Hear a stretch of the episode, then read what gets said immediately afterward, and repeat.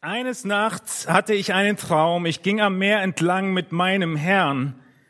Vor dem dunklen Nachthimmel erstrahlten Streiflichter gleich Bildern aus meinem Leben.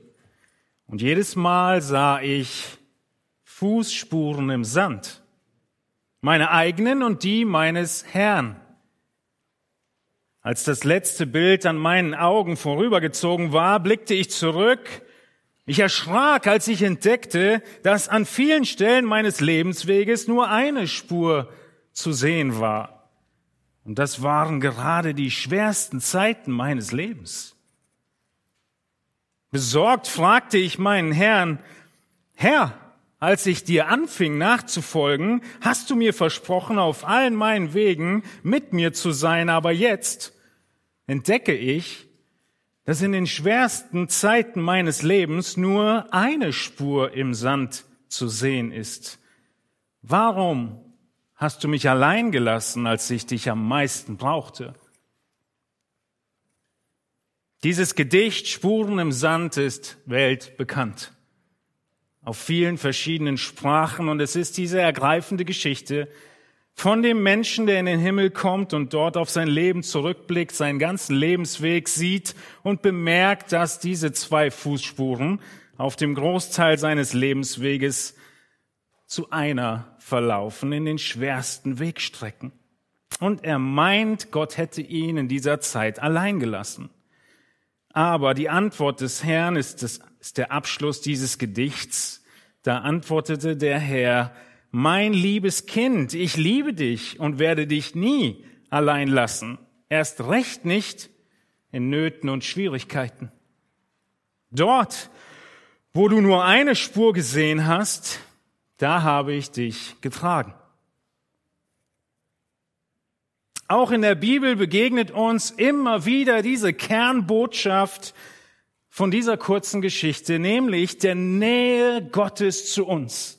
Unser Gott ist uns näher als unsere engsten Verwandten. Wir haben sein Wort. Er wird uns nie verlassen.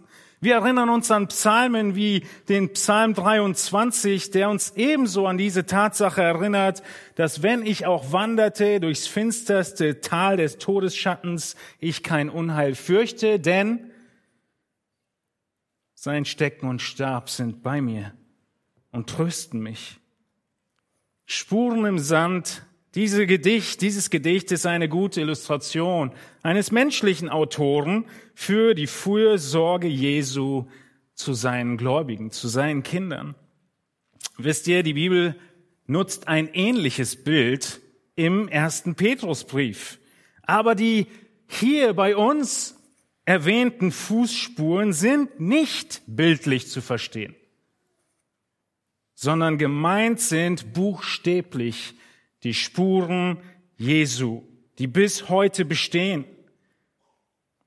Und über diese Fußspuren, denen wir nachfolgen, den Spuren Jesu, sollten wir nicht nur theoretisch Bescheid wissen, sondern ganz konkret wissen, wo die Richtung ist, wo die Spuren sind und ihnen wirklich nachgehen. In diesem Sinne geht es also bei dem Gedicht Spuren im Sand um was ganz anderes. Wie heute in unserem Predigtext, nämlich den Spuren, die Jesus vorne weggelaufen ist, die Spuren des Leidens. Spuren des Leidens, die wir verstehen müssen und denen wir berufen sind zu folgen. So werden wir uns heute mit einem Thema beschäftigen, was wir die letzten Predigten im ersten Petrus schon erarbeitet haben und aufgearbeitet haben und vorbereitet haben und heute weiterführen, nämlich dem großen Thema des Leids in dieser Welt, in der wir leben. Und der Schwerpunkt heute liegt auf dem Paradox, dass du als Dank für deine guten Werke Leid erhältst. Leid als Dank für deine guten Werke. Wie schon gesagt, sind wir immer noch im ersten Petrusbrief und Petrus, er schreibt an Gläubige in eine Gesellschaft hinein, die sich verändert hat. Ihr seid euch dessen bewusst. Die römische Regierung hatte mittlerweile eine feindselige Haltung gegen Christen. Christsein war nicht mehr nur noch eine harmlose Spinnerei, sondern sie wurde ihnen gefährlich. Die öffentliche und politische Meinung war klar. Wer sich nicht zum Kaiser wandte, sondern zu Jesus und ihm die Treue schwor, er wurde als Feind für die Obrigkeit angesehen. Viele Menschen wurden verfolgt, viele verschiedenste Opfer mussten gebracht werden, finanzieller Natur, körperlicher Natur. Viele wurden geschlagen, manche starben den Märtyrertod. Diese Situation ist Petrus vor Augen. Petrus, er schreibt einen Brief an die Gläubigen und erinnert sie an die Ewigkeit, an das, was kommt. Warum brauchen wir die Ewigkeit? Ich möchte dich fragen, wie oft hast du in den letzten sechs Tagen an die Ewigkeit gedacht? Wie oft hast du daran gedacht, und gebetet, Herr, komme bald. Warum bin ich nicht heute bei Jesus? Ich will morgen bei ihm sein. Brauchst du eine Erinnerung an die Ewigkeit? Ich befürchte ja. Petrus erinnert an die Ewigkeit und wir brauchen diese Botschaft so dringend wie seine ursprünglichen Empfänger, weil wir eine Hoffnung haben und die Welt, in der wir heute leben, ist eben hoffnungslos. Wir leben in einer Welt, in der zwei Weltreiche aufeinander prallen. Das Weltreich Jesu und das Weltreich Satans. Jesus hat uns aus diesem Reich Satans herausgerettet und in sein Reich gestellt. Und dieses prallt andauernd aufeinander und ihr erlebt es in jedem Bereich eures Lebens, insbesondere die, die Petrus anspricht ganz allgemein in der Gesellschaft. Und weil es in der Gesellschaft diese zwei Reiche aufeinander prallen, sagt Jesus uns, wie wir uns in der Gesellschaft zu verhalten haben. Nun, die Gesellschaft ist ein bisschen weit weg. Petrus, er wird konkreter. Und das, was dir noch näher ist, ist deine Arbeitswelt. Und deshalb ist der nächste Abschnitt, den wir durchgearbeitet haben, wie die zwei Reiche Satans und Christi Reich aufeinander prallen in der Arbeitswelt. Die letzten Predigten, die wir gehört haben. Und es wird noch enger. Und da, wo Beziehungen enger werden, werden auch, wird auch der Aufprall dieser Weltreiche fataler. Und das sehen wir ab Kapitel 3, Vers 1 im Folgenden, nämlich in der Ehe, in der Familie. Wenn da die Weltreiche aufeinander prallen, wird es noch viel schwieriger. Das ist Petrus Anliegen. Hoffnung geben in einer hoffnungslosen Welt, wo zwei Weltreiche, zwei völlig unterschiedliche Weltbilder aufeinander prallen. Und ich bin überzeugt, wenn wir uns eine Minute nehmen, um in Ruhe nachzudenken, dann spüren wir diesen Konflikt. Wenn du ihn nicht spürst, bist du im Weltreich Satans.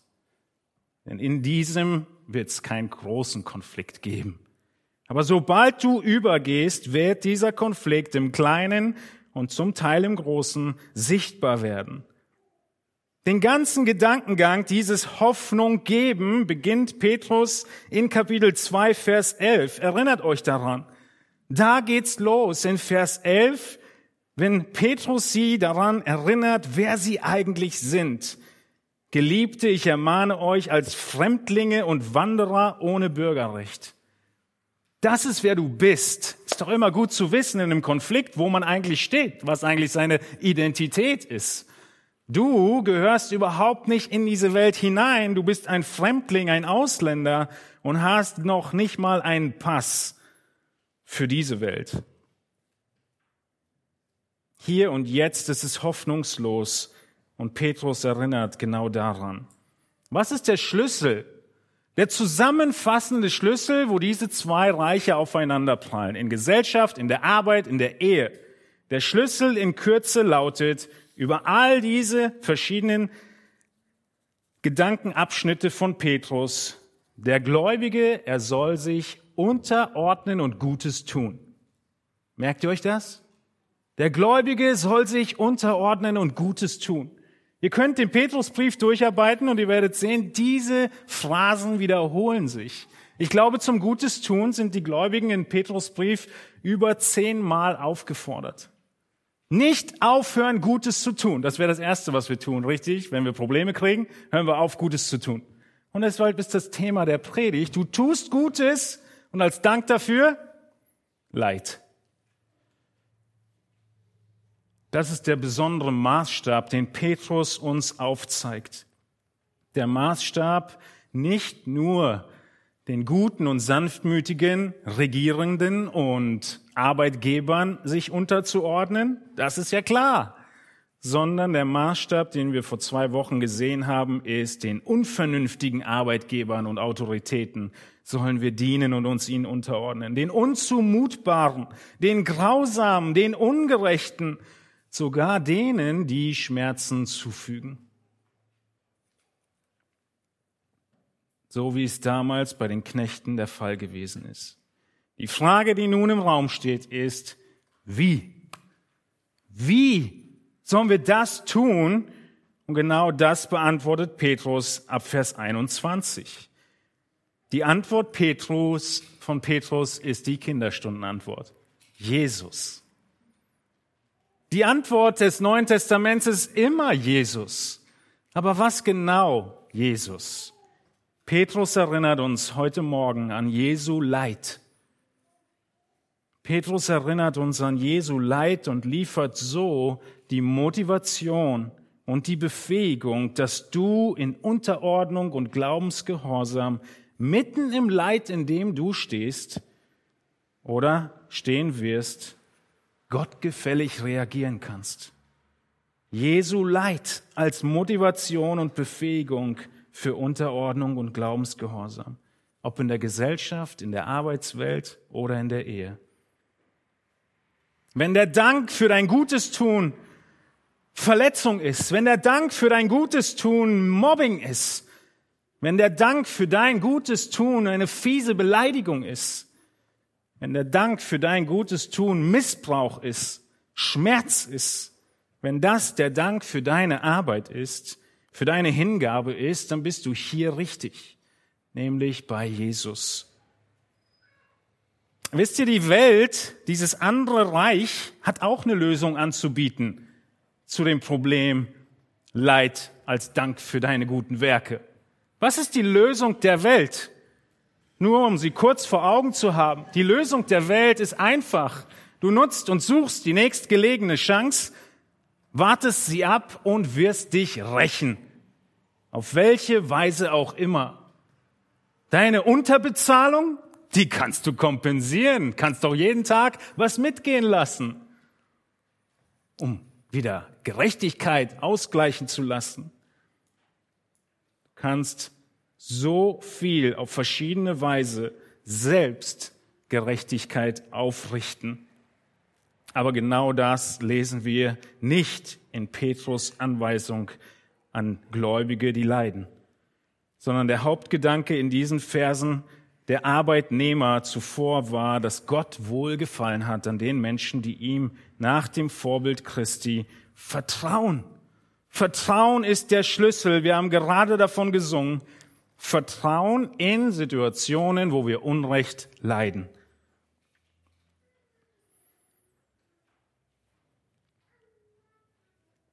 Egal wer du bist, Egal in welcher Situation du dich befindest, was für Gott zählt, sind nicht so sehr deine Umstände, sondern wie du darauf reagierst. Wie reagierst du auf die Umstände? Und für diese richtige Reaktion brauchen wir ein Herz, was nichts mehr vertraut als Gott allein, was sich ihm unterwirft und ihm vertraut. Zweifeln wir nicht in Leid schnell daran, ob Gott uns noch gnädig ist? Zweifelst du nicht im Leid schnell daran, ob Gottes Gunst dir noch gilt? Die Worte, die der Psalmist dafür benutzt, sind,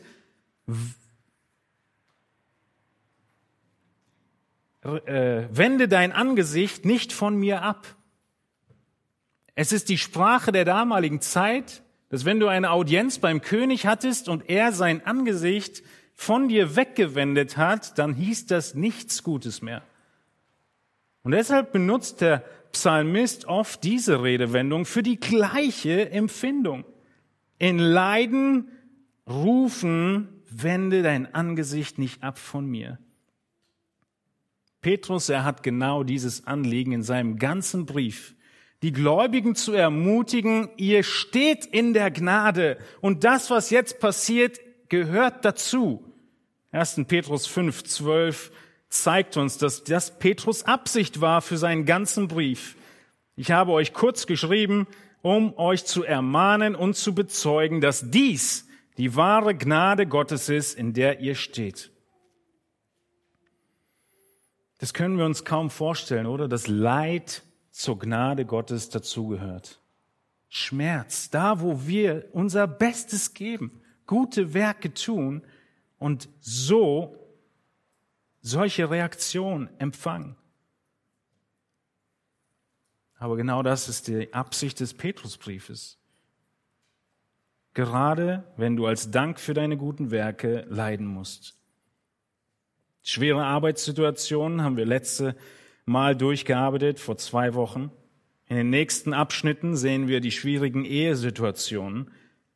Und für beides, in die Mitte dieser beiden so herausfordernden Lebensbereiche, packt Petrus nun die Motivation und Begründung für Unterordnung und Gutes tun. Weil dieses Konzept so weltfremd ist. Lass uns lesen, was er zu sagen hat. Wir lesen in 1. Petrus 2, die Verse 19 bis 25 und schauen dann ab Vers 21 in den Text hinein. 1. Petrus 2, Vers 19. Denn das ist Gnade, wenn jemand aus Gewissenhaftigkeit gegenüber Gott Kränkung erträgt, indem er zu Unrecht leidet. Denn was ist das für ein Ruhm, wenn ihr geduldig Schläge ertragt, weil ihr gesündigt habt? Wenn ihr aber für Gutes tun leidet und es geduldig ertragt, das ist Gnade bei Gott. Denn dazu seid ihr berufen, weil auch Christus für uns gelitten und uns ein Vorbild hinterlassen hat, damit ihr seinen Fußstapfen nachfolgt. Er hat keine Sünde getan, es ist auch kein Betrug in seinem Mund gefunden worden. Als er geschmäht wurde, schmähte er nicht wieder. Als er litt, drohte er nicht, sondern übergab es dem, der gerecht richtet. Er hat unsere Sünden selbst an seinem Leib getragen, auf dem Holz, damit wir den Sünden gestorben, der Gerechtigkeit leben mögen. Durch seine Wunden seid ihr heil geworden. Denn ihr wart wie Schafe, die in die Irre gehen, jetzt aber habt ihr euch bekehrt zu dem Hirten und Hüter eurer Seelen. Wir sehen zuallererst, dass Petrus uns erinnert, wenn Leid auf Gutes tun trifft, dass wir uns an die Zukunft erinnern sollen. Gott wird uns loben. Freue dich auf Lob von Gott. Das ist unser erster Aspekt, den wir in dem Text, den Matthias schon ausgelegt hat, nochmal aufwärmen, wo wir in 1. Petrus 20 lesen, wenn ihr aber für Gutes tun leidet und es geduldig ertragt, das ist Gnade bei Gott. Für Gutes tun leidet. Dieses Leiden ist das griechische Wort Pascho, vielleicht kennt ihr Passa, es wird in den Briefen nie für Krankheiten benutzt. Es ist nicht, Herr, mach mich gesund und meine Liebsten um mich herum, sondern Petrus und die Zitat, worauf er hier anspielt in Jesaja 53, es zielt auf Leiden aufgrund von Verfolgung ab. Leiden aufgrund von Hass gegenüber dem Glauben. Und worin liegt das große Zeugnis? Wenn wir für Gutes tun leiden und es geduldig ertragen, dann ist es Gnade bei Gott. Da trägt er uns durch. Was wollen wir in Leid? Wir wollen es so schnell wie möglich loswerden. Wenn Leid beginnt, stell dich auf einen Marathon ein, nicht auf einen kurzen Sprint. Gott erfreut sich an uns, wenn wir in dem Leid fortwährend immer und immer wieder geduldig ertragen. Dann dürfen wir wissen, er wird uns rühmen. Das ist der Begriff hier von Gnade bei Gott. Er wird uns loben. Er wird uns belohnen dafür, für diese Schwierigkeiten, die wir jetzt durchgehen. Das meint Petrus, wenn er sagt, das ist Gnade bei Gott. Du wirst den Zuspruch und das Lob Gottes am letzten Tag erhalten. Nun bis hierher, bis Vers 20, hat Petrus sich ganz konkret auf die Situation der Knechte oder im Prinzip, wie wir gelernt haben, auch anwendbar auf die Arbeitnehmer, die Schüler, die Studenten und so weiter beschränkt. Aber ab Vers 21 wird deutlich, dass er ein generelles Prinzip anführt. Wenn wir nochmal zurückgehen zur Arbeitswelt, wenn wir arbeiten gehen, erwarten wir einen Lohn, richtig? Genau dasselbe spricht Petrus hier an. Wenn du das alles durchleidest, erwartest du einen Lohn und du wirst ihn bekommen. Gott wird dich belohnen und loben. So schließt er den Aufruf an die Knechte ab. Und das allgemeine Prinzip kommt nun im nächsten. Wir sehen, dass wir mit Leid zu rechnen haben, mit Leid nach guten Werken. Wir müssen damit rechnen, weil der Vers 21 wie lautet, denn dazu seid ihr berufen. Dazu bist du berufen. Es gehört zu deiner Berufung dazu, zu leiden. Rechne mit Leid auch nach guten Werken. 1. Petrus 2, 21. In diesem Vers sind wir nun, denn dazu seid ihr berufen, weil auch Christus für uns gelitten und uns ein Vorbild hinterlassen hat, damit ihr seinen Fußstapfen nachfolgt. Die Schlachter sagt, dazu seid ihr berufen. Die Elberfelder sagt, hierzu seid ihr berufen. Es geht darum, dass wir zu leiden berufen sind. Auf ungerechte Weise zu leiden, obwohl man unschuldig ist. Leid, das uns auferlegt wird, ungerechterweise auferlegt wird. Berufen. Gott hat uns berufen. Gott hat jeden berufen, der zum Glauben kommt. Wenn das Neue Testament von Berufung spricht, dann spricht es von dem rettenden Glauben. Das heißt, Teil dessen, dass du zum Glauben gekommen bist, ist in dem Paket sind Leiden mit drin. Ist dir das bewusst? Was ist uns bewusst, was im Paket der Rettung mit drin ist? Der Himmel. Und wir wünschen uns den Himmel auf Erden. Teil des Paketes deiner Rettung, deiner Berufung ist das hier. Leid nicht Leid aufgrund von schwerer Arbeit und im Schweiße deines Angesichts musst du arbeiten. Natürlich gehört das alles dazu, sondern Leid als Dank für deine guten Werke. Dazu bist du berufen. Also rechne damit. Wo sehen wir dieses Leid? Wir sehen es schon in 1. Mose 3. Als Gott sagt, es wird Feindschaft geben zwischen der Frau und dem Samen Gott kündigt in 1. Mose 3, 15 schon an, dass diese zwei Weltreiche Feindschaft miteinander führen werden. Der Frau, ja, im, als, als Bild für die ganze Welt und dem Samen als Bild für das himmlische Reich. Die Feindschaft wird da sein. Er wird dir den Kopf zertreten und du wirst in die Ferse stechen. Ihr kennt diesen Vers. Es mag hart klingen, aber Gottes Plan und Reihenfolge war immer erst das Kreuz, dann die Krone. Erst das Kreuz, dann die Krone. Erst die Leiden, dann die Verherrlichung. Genauso wie das beste und wertvollste Gewürz erst in der Mühle gemahlen werden muss, zerquetscht werden muss, um seinen vorzüglichen Charakter in Geruch und Geschmack zu entfalten, genau so musst auch du zerpresst werden, zerkleinert werden, zerquetscht werden, sodass die Vorzüge des Charakters Christi in deinem Leben wahrnehmbar werden, geschmeckt werden, gerochen werden. Wenn du dir ein Leben ohne Leid und ohne Betrug wünschst, dann lebst du in der falschen Welt. Denn diese Welt steht uns erst bevor. Und Petrus ergibt uns Jesus als Beispiel, um uns zu motivieren. Vielleicht sitzt du hier und erfährst gar kein großes Leid in deinem Leben. Nun, die Schrift sagt nicht, dass jeder Moment deines Lebens Leid ist. Jesus hat 33 Jahre gelebt. Es war nicht jede Minute leidvoll. Aber rechne mit Leid und bereite dich darauf vor, dass auf gute Werke Leid folgt. Wie tust du das? Du bereitest dich darauf vor, indem du das in kleinen Dingen deines jetzigen Alltags tust. In den kleinen Momenten auf der Arbeitsstelle. In diesen Momenten, wo du schon zusammenzuckst und denkst, ich sag das jetzt nicht, weil dann ernte ich einen schiefen Blick.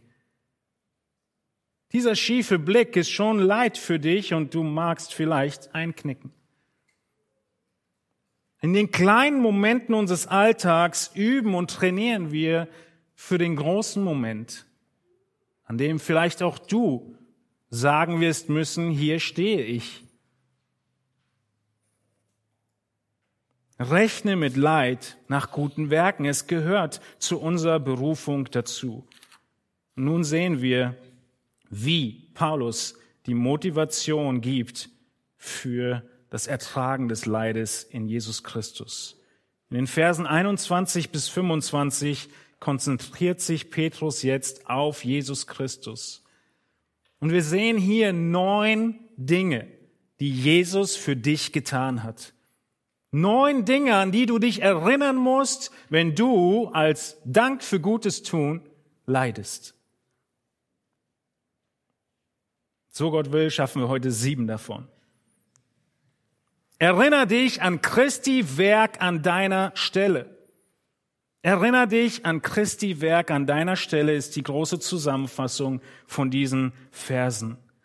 Lasst uns diese sieben Punkte für heute durcharbeiten. Woran muss ich mich erinnern, wenn Leid kommt?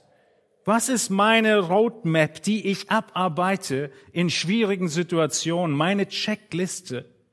Erstens erinnerst du dich daran, in Vers 21, Christus hat auch für dich gelitten. Christus hat auch für dich gelitten. Seht ihr, wie der Vers weitergeht? Dazu seid ihr berufen, weil auch Christus für uns gelitten hat. Du bist nicht allein. Du leidest nicht allein, sondern Christus hat auch für dich gelitten. Alle waren gegen ihn insbesondere in den letzten Tagen seines Lebens. Und lasst uns kurz innehalten und überlegen, wer hier eigentlich den Füller in der Hand hat und diese Worte schreibt. Wer schreibt diesen Brief? Wer schreibt diesen Satz? Christus hat für uns gelitten. Petrus. Erinnert ihr euch? Petrus, der Petrus, der diesen Leiden Jesu so nah war, wie kein anderer Mensch es sein konnte. Er schreibt, Jesus hat für uns gelitten.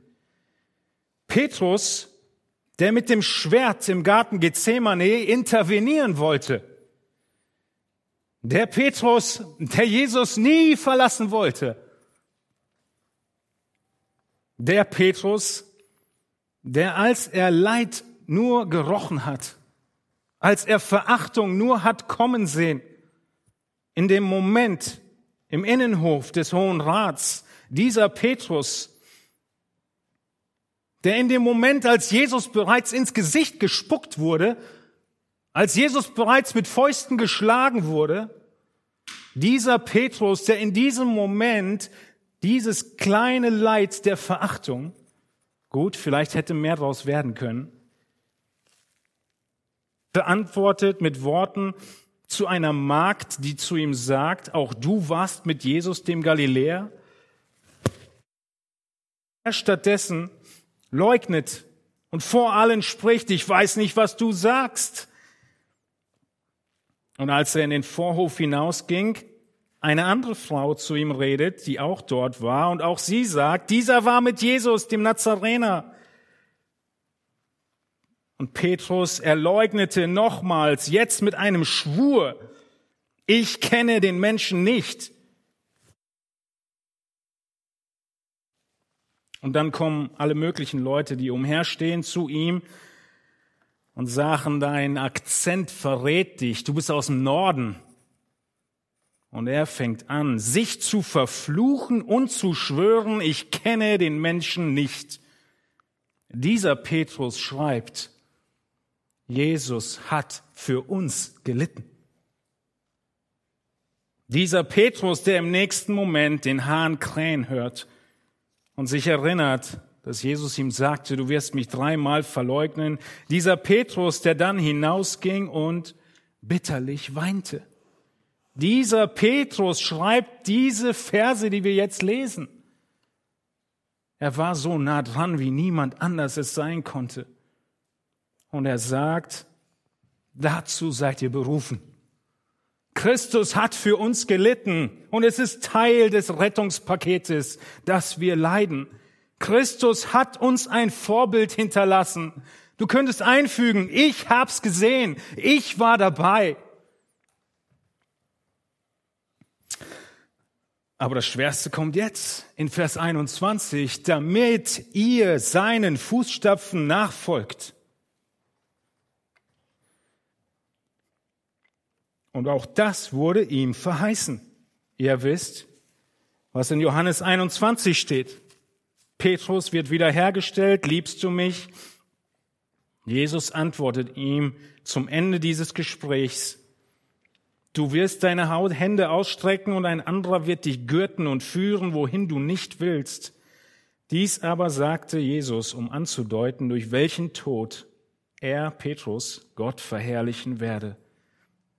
Und nachdem er das gesagt hatte, spricht er zu ihm, folge mir nach. Seht ihr diese ganzen Parallelen? Jesus, Petrus hat das Leiden erlebt. Petrus weiß genau, wo sein Leben enden wird. Im schwerstem Leid. Und das, was Jesus ihm dann sagte, ist, folge mir nach. Und das ist genau, was Petrus schreibt. Er hat gelitten an unserer Stadt, hat uns ein Vorbild hinterlassen, damit wir seinem Fußstapfen nachfolgen. Wisst ihr, was er die letzten 30 Jahre gemacht hat, der Petrus? Er hat sich selbst in Erinnerung gerufen, Christus hat für mich gelitten, Christus hat mir ein Vorbild hinterlassen, damit ich ihm nachfolge. Petrus hat gelernt, für Christus zu leiden. Die Sache an dem Feuer am Tag der Kreuzigung ist Geschichte. Der, der einst Jesus aus Angst und Leid verleugnet hat, der sich verflucht hat, Gott hat ihn geändert. Nun ist er Pastor. Nun weiß er, er selbst hat einen schmerzvollen und leidvollen Tod vor sich.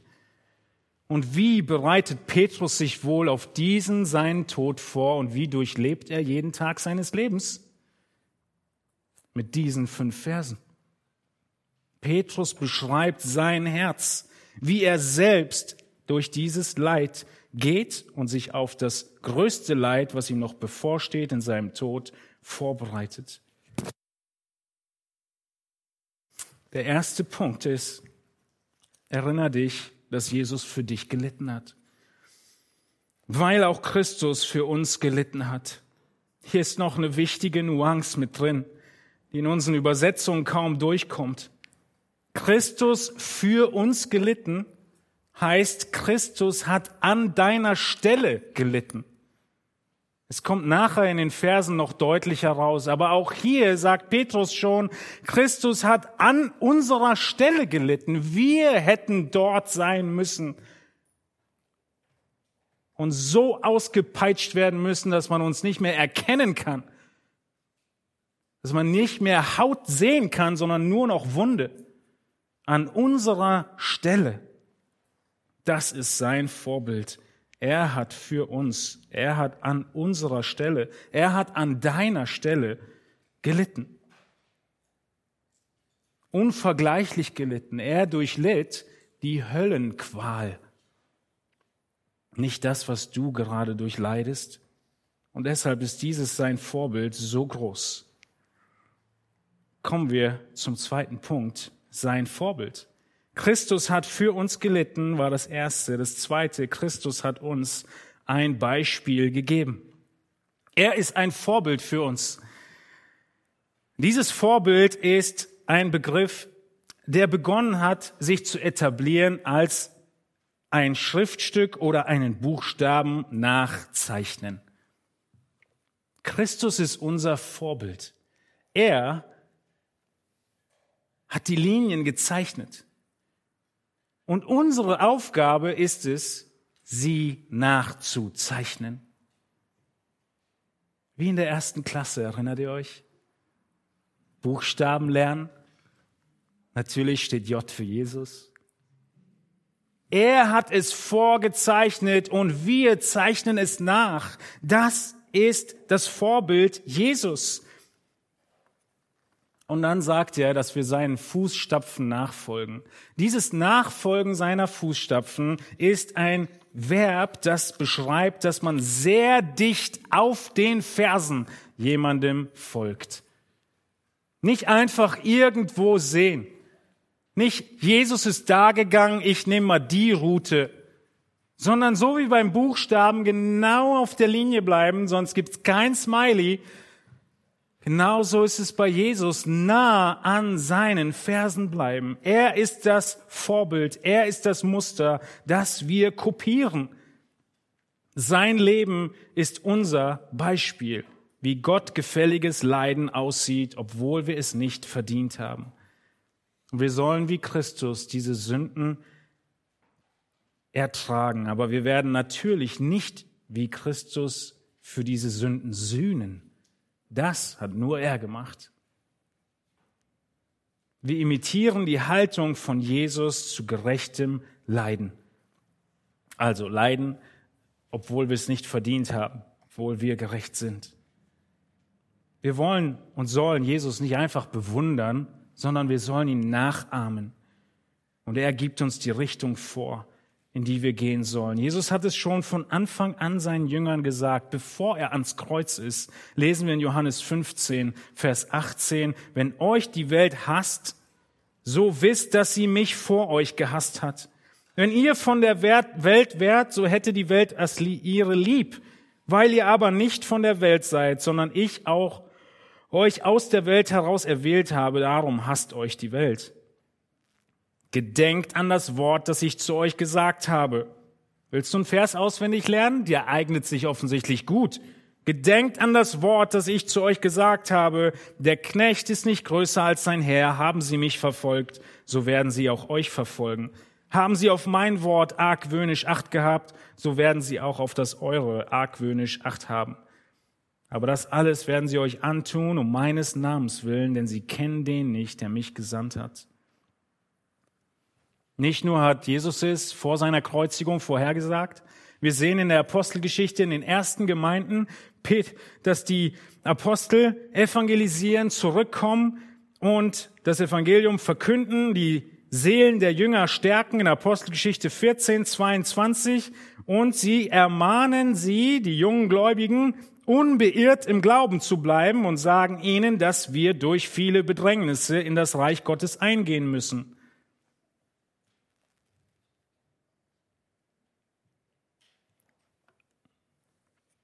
Du musst durch viele Bedrängnisse in das Reich Gottes eingehen. Es gibt keinen anderen Weg. Ist dir bewusst, dass Jesus nie für diese Welt Friede, Freude, Eierkuchen versprochen hat? Dass Jesus für diese Welt nie versprochen hat, dass es dir wohl ergehen wird, du reich wirst und deine Insel bekommen wirst oder Frieden haben würdest? Hast du jemals die Kosten überschlagen, was es heißt, Jesus nachzufolgen? Oder bist du einfach nur ein Fan von Jesus und findest ihn toll? Findest es toll, dass er dir den Himmel anbietet? Erst das Kreuz, dann die Krone. Jesus warnt und sagt, wenn du gehen willst, geh jetzt. Überschlag die Kosten der Nachfolge. Wenn du es noch nie getan hast, tu es heute und entscheide dich, ist es dir wert, diese Welt zu verlieren, um die ewige zu gewinnen oder nicht? Du kannst kein halbherziges Christsein führen. Es würde nur offenbaren, dass die Welt dich liebt. Und sie liebt nur die ihren. Das heißt nicht, dass jeder Tag in unserem Leben voll Leid ist, sondern die Momente kommen. Timotheus wird von Paulus im zweiten Timotheus 3 gesagt, Vers 12, und alle, die gottesfürchtig leben wollen in Christus Jesus, werden Verfolgung erleiden. Braucht ihr klarere Ermahnung? Diese Kosten müsst ihr einberechnen. Wie können wir das schaffen? Indem wir uns das Vorbild Christi vor Augen halten, wenn du für Gutes tun Leid ertragen musst. Er hat die Richtung vorgegeben, er zeichnet seine Schrift vor und du zeichnest sie nach, du folgst seinen Fußstapfen. Nun, es gibt einen großen Unterschied zum Leben Jesu inmitten dieser Leiden. In Vers 22 sehen wir das. Nämlich, Jesus drittens hat keine Sünde begangen. Jesus hat keine Sünde begangen. 1. Petrus 2, 22. Er hat keine Sünde getan. Es ist auch kein Betrug in seinem Mund gefunden worden. In all diesem Leid, was zu Unrecht ihm angetan wird, bleibt er ohne Flecken, ohne Makel. Ein makelloses und unbeflecktes Lamm, wie Petrus in 1. Petrus 1, 18 schon sagte. In 1. Petrus 3, 18 betont Petrus später nochmal, Christus ist einmal für, hat einmal für Sünden gelitten, der Gerechte für die Ungerechten. Wenn du dich erinnerst, wie du durch Leid gehen kannst, als Dank für deine guten Werke, dann erinnere dich, dass Jesus in seinem Leid keine Sünde begangen hat. Er war das Lamm Gottes, das die Sünde der Welt hinwegnimmt, das makellose Lamm. Ihr erinnert euch, oder, an Matthäus 26, 59, die obersten Priester und die Ältesten und der Hohe Rat, sie suchen ein falsches Zeugnis, um Jesus zu töten. Sie brauchen einen Grund, um ihn anzuklagen und sie finden keinen. Sie fanden kein falsches Zeugnis, obwohl viele falsche Zeugen herzukamen, fanden sie doch keins. Selbst die falschen Zeugen konnten nichts aussagen. Natürlich wissen wir, dass sie letztlich doch einen gefunden haben.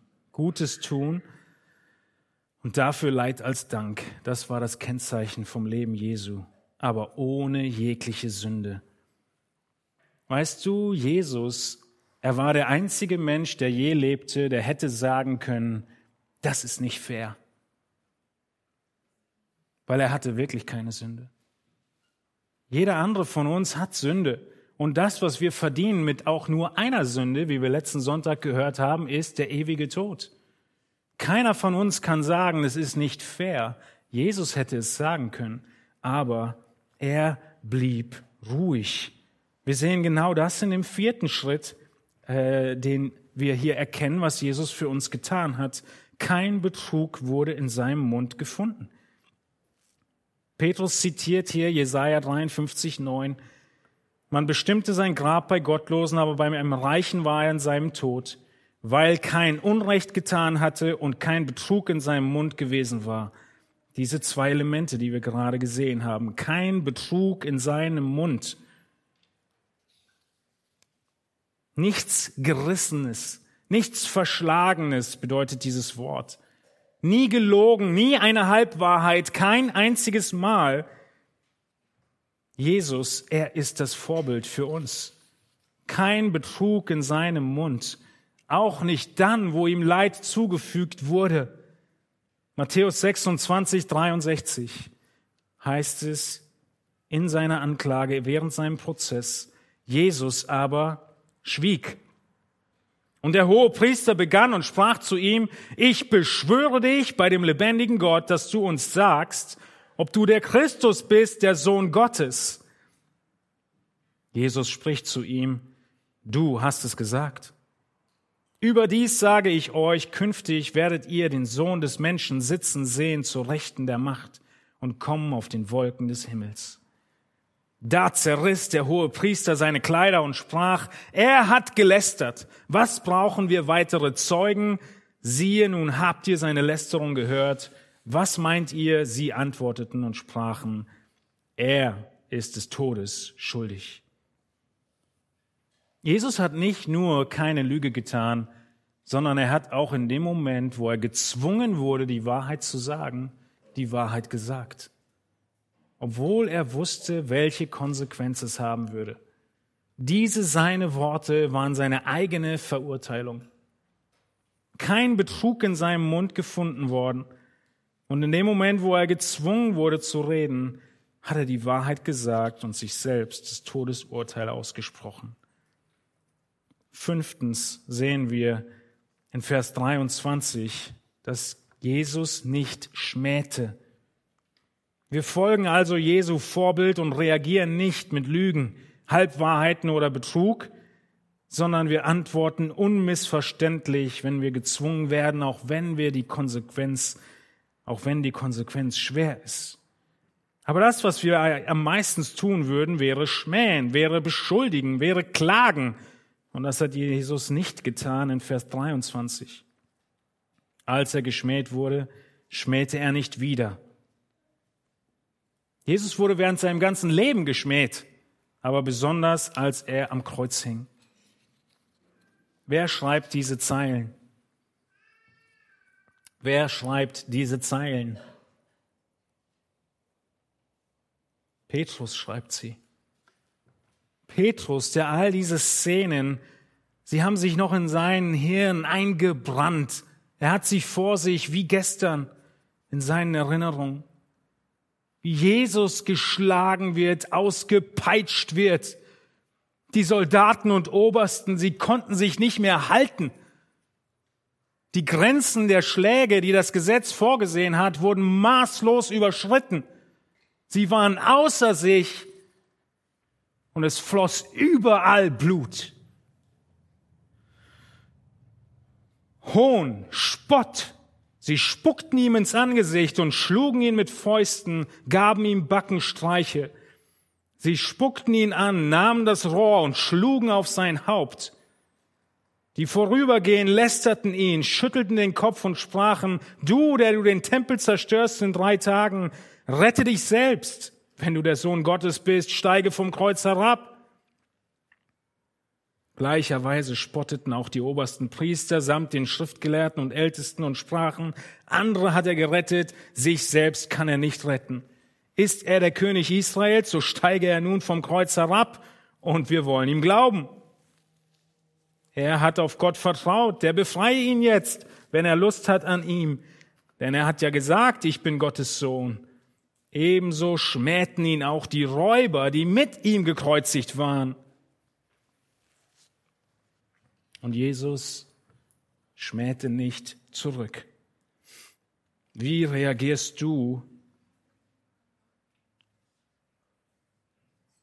wenn Worte auf dich einprassen, die dich unschuldig beschuldigen? Abwehrhaltung? Holst du die nächstgrößere Waffe raus?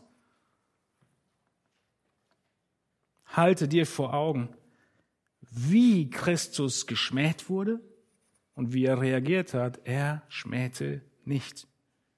Vollkommen verspottet, verhöhnt. Und er hat nicht zurückgeschimpft. Kein einziges Mal. Er ist das Vorbild für dich und mich, für ungerechte Leiden in der Gesellschaft, auf der Arbeit, und in jedem anderen Bereich unseres Lebens. Greif du nicht auch nach Dreck, wenn du mit Dreck beschmissen wirst. Wir sehen weiter in Vers 23, er schmähte nicht wieder und er sprach auch keine Drohung aus. Wir würden zurückschmeißen mit Dreck und wir würden sagen, warte ab. Und wenn wir es nicht sagen würden, würden wir es wenigstens denken. Jesus, er sagte zu keinem einzigen Moment in seinem Leben, warte ab, Gott wird dich strafen. Er hat keine Vergeltung geübt. Stattdessen hat er was getan? Unser siebter Punkt in Vers 23, er vertraute sich Gott an. Er vertraute sich Gott dem Vater an, immer und immer wieder. Schaut in Vers 23 hinein. Als er geschmäht wurde, schmähte er nicht wieder. Als er litt, drohte er nicht, sondern übergab es immer und immer wieder dem, der gerecht richtet. Immer und immer wieder habe ich eingefügt, das ist, was das griechische Wort mit transportiert, diese fortwährende Übergabe an Gott.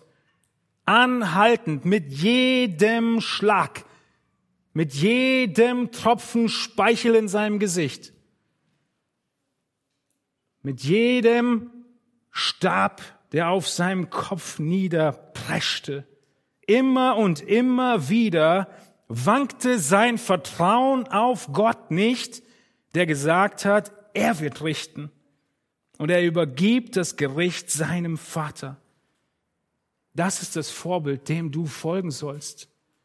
So oft die Schläge einprallt, prallt auf dein Leben. Übergib es dem Vater und vertraue auf Gott. Er wird gerecht richten.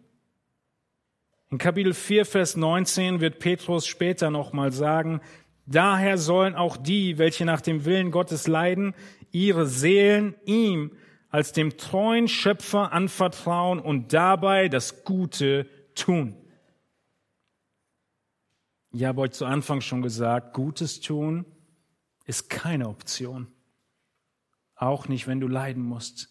Gutes tun bleibt dein Auftrag, wie wir es hier in Kapitel 4, 19 sehen, die nach dem Willen Gottes leiden. Was ist die Lösung? Vertraue deine Seele Gott an. Merkt ihr, hier steht nicht dein Körper. Der wird gerade ganz schön mitgenommen. Aber deine Seele, der Teil, der in Ewigkeit bleibt, für den wird Gott sorgen. Er wird dich befreien. Er wird volle Gerechtigkeit aufrichten. Das ist das Vorbild Christi im Leiden. Leid als Dank für deine guten Werke.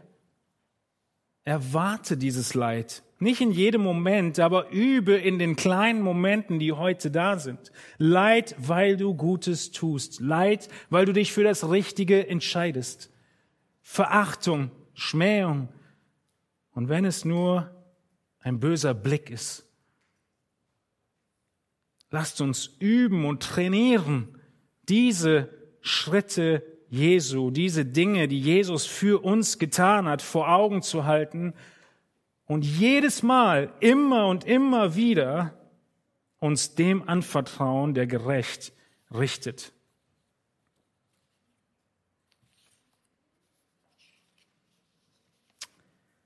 C.S. Lewis, ein christlicher Autor, er schreibt in einem seiner Zitate, Gott flüstert zu uns in unseren Freuden, redet zu uns in unserem Gewissen und schreit uns an in unserem Schmerz. Schmerz ist das Megafon Gottes, dessen er sich bedient, um eine taube Welt wachzurütteln. Ich glaube nicht nur eine taube Welt, auch eingeschlafene Christen werden durch Schmerz wachgerüttelt. Und auch hingegebene Christen wie Hiob und Paulus werden durch Schmerz geläutert. Die Haltung, die wir haben dürfen und müssen, ist das Bewusstsein, dass wir Gott so wertvoll sind, dass er uns durch Leiden reinigt. Das haben wir schon in Kapitel 1 gelernt. Wir sind seine Kinder. Und damit das, was Gott offenbart von seinem Charakter hervorkommt, gebraucht er Leid. Man kann gar nicht mehr herausfinden, wem dieses Zitat zugeschrieben wird, aber es habt ihr vielleicht schon gehört, das Leben besteht zu 10 Prozent daraus, was dir passiert und zu 90 Prozent daraus, wie du darauf reagierst. Das, was dir zustößt, ist das eine. Aber der Großteil dessen, was am Ende passiert, hängt von deiner Reaktion ab. Und deshalb brauchst du diese Perspektive in Leid und Schmerzen, wenn Gott zu dir reden will, wenn Gott sein Megafon zu dir richtet, zu fragen, nicht warum, sondern wozu. Nicht was ist der Grund, sondern was ist der Zweck. Nicht zurückschauen, sondern vorausschauen, auf die Ewigkeit schauen und auf die Zukunft orientiert. Leid bereitet uns vor für die Ewigkeit. Erinnert euch, es gab nur eine Person, die hätte sagen können, das ist nicht fair, wenn sie Leid als Dank für Gutes tun geerntet hat. Das war Christus. Wir haben gesehen, er hat es nie gesagt. Er würde es nie sagen. Dieser Jesus ist unser Vorbild. Er ist die, hat die Linien vorgezeichnet. Er hat die Fußstapfen vor, ist sie vorgegangen. Er ist derjenige, der ohne jeglichen Grund gelitten hat. Lasst uns nicht beschweren, wenn wir leiden müssen. Wir haben es sogar verdient. Lasst uns schnell sein, ruhig zu werden unter der mächtigen Hand Gottes. Das, was wir in 1. Petrus 5, 6 sehen. So demütigt euch nun unter die gewaltige Hand Gottes, damit er euch erhöhe zu seiner Zeit. Vergiss nicht, was der Erlöser für dich getan hat, wenn es schwer wird. Und nimm dir diese Kapitel, diese Verse vor und arbeite sie durch und halte dir Christus vor Augen, umklammere ihn und folge ihm nach und seinen Spuren. Der Text geht weiter in den Versen 24 und 25. Er hat unsere Sünden selbst an seinem Leib getragen und auf dem Holz, damit wir den Sünden gestorben der Gerechtigkeit leben mögen. Durch seine Wunden seid ihr heil geworden, denn ihr wart wie Schafe, die in die Irre gehen. Jetzt aber habt ihr euch bekehrt zu dem Hüter, Hirten und Hüter eurer Seelen. Petrus hat uns das Vorbild gegeben.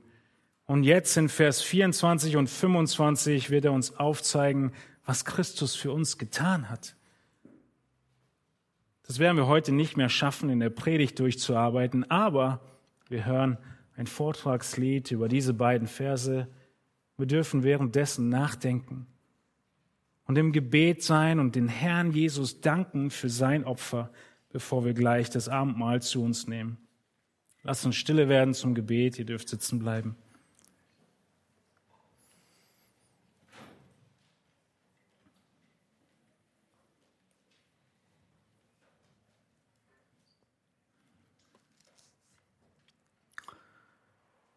Herr Jesus Christus, wir brauchen so oft die Erinnerung an die Ewigkeit.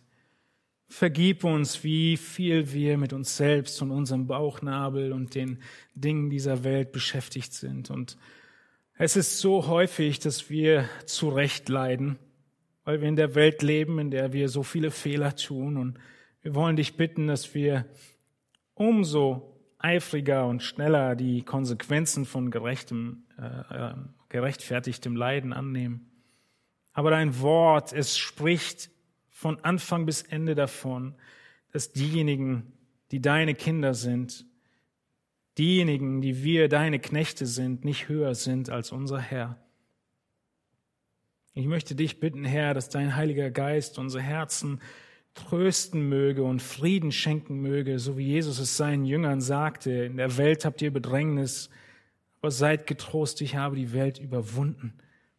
Bei dir finden wir Frieden, auch in Leid. Lass du uns die richtige Perspektive haben der Kürze des Leides, auch wenn es Jahre sein mögen, in denen wir in Herausforderungen in dieser Welt stehen, um ein Zeugnis für dich zu sein. Ja, zerquetsche und zerpresse uns, wie es dir gefällt, so dass der Wohlgeruch Christi durch jedes unserer Leben in dieser Welt erfahrbar wird und wir die Herrlichkeit deiner Eigenschaften, unser Gott, in dieser Welt verbreiten und sichtbar wird, auch in unseren Leiden, wer du bist und wer du, Herr Jesus Christus, bist. Danke für dein Werk, für dein Vorangehen und dass du auf dich genommen hast, was niemand von uns hätte tun können. Die Leiden durch die Hölle hindurch, um uns ewiges Leben zu schenken. Amen.